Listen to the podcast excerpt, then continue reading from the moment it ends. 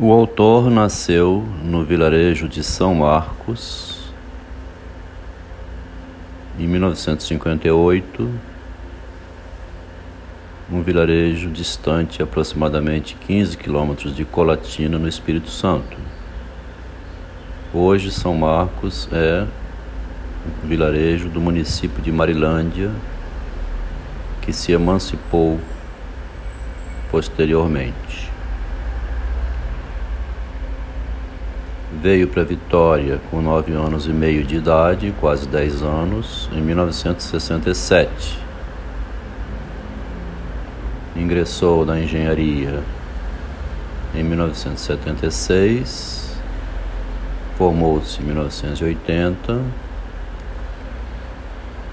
Em 1988, esteve em Tóquio, onde fez o mestrado em Ciências de Sistemas Trabalhou como companhia vale do Rio Doce, na Companhia Vale do Rio Doce por quase 20 anos, de onde saiu em 2000 para trabalhar como autônomo. Em 2004 ingressou no curso de psicologia da UFES, formou-se em 2010. Fez acompanhamento psicanalítico de 2003 a 2016 em 2013 ingressou no mestrado em filosofia na UFES, onde terminou em 2015 com a dissertação Ontologia e Acontecimento.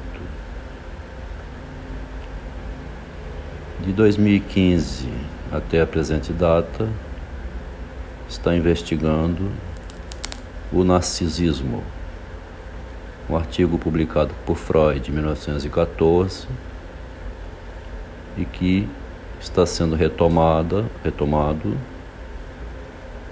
por, é, pelo autor que está escrevendo um livro, Filosofia do Narcisismo, um livro que até hoje ainda não foi escrito dentro da filosofia, considerando o narcisismo não como uma doença, mas como constitutivo do ser humano desde que ele se forma enquanto um eu aos, em torno dos cinco anos de idade.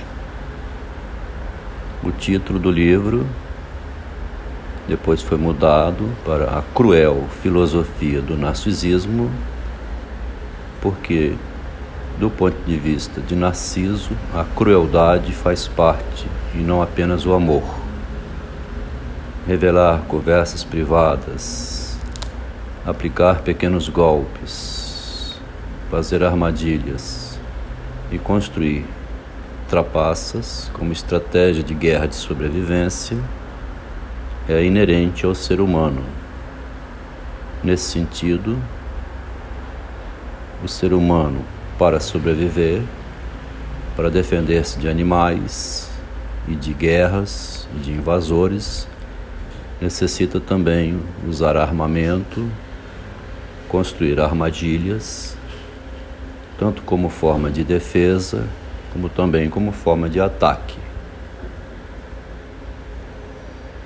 O livro A Cruel Filosofia do Narcisismo, então, comenta como que grandes autores, na verdade, se tornaram grandes autores após perceberem a perversidade reinante na sociedade humana é pelo verso, pela não percepção dos demais seres da sociedade, que uma pessoa constrói sua vida, seu patrimônio, suas relações humanas.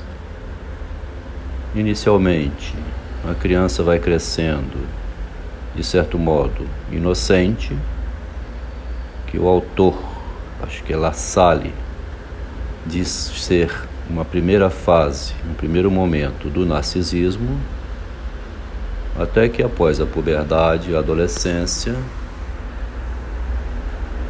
começa a perceber o mundo de modo diferente. Essa era a proposta de Sócrates. O adolescente saber, através da dialética argumentativa, questionar o que era na época o discurso de autoridade que tenta impor ao jovem um caminho a seguir. A proposta de Sócrates era que o próprio jovem, tendo dados da realidade e as informações vinda do exterior, inclusive dos mestres e das autoridades, decidisse por si mesmo seu caminho a seguir.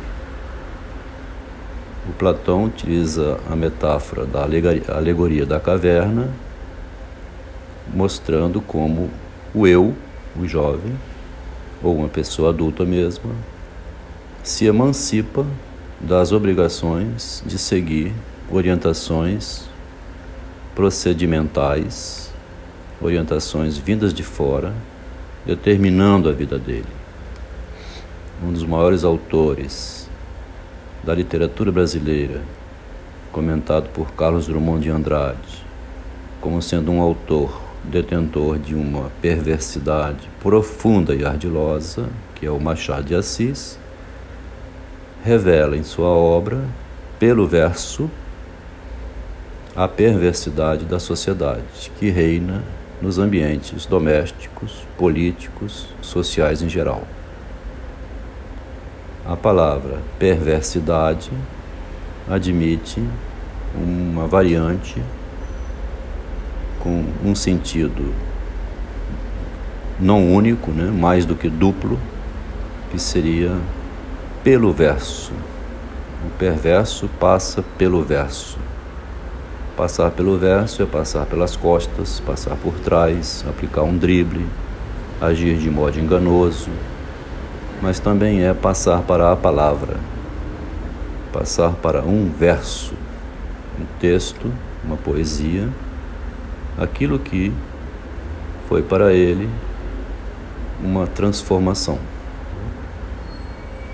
Então, o autor agora, em idade madura, como se fosse Descartes, se recompõe a partir do que Descartes chama é, retomar a partir da infância.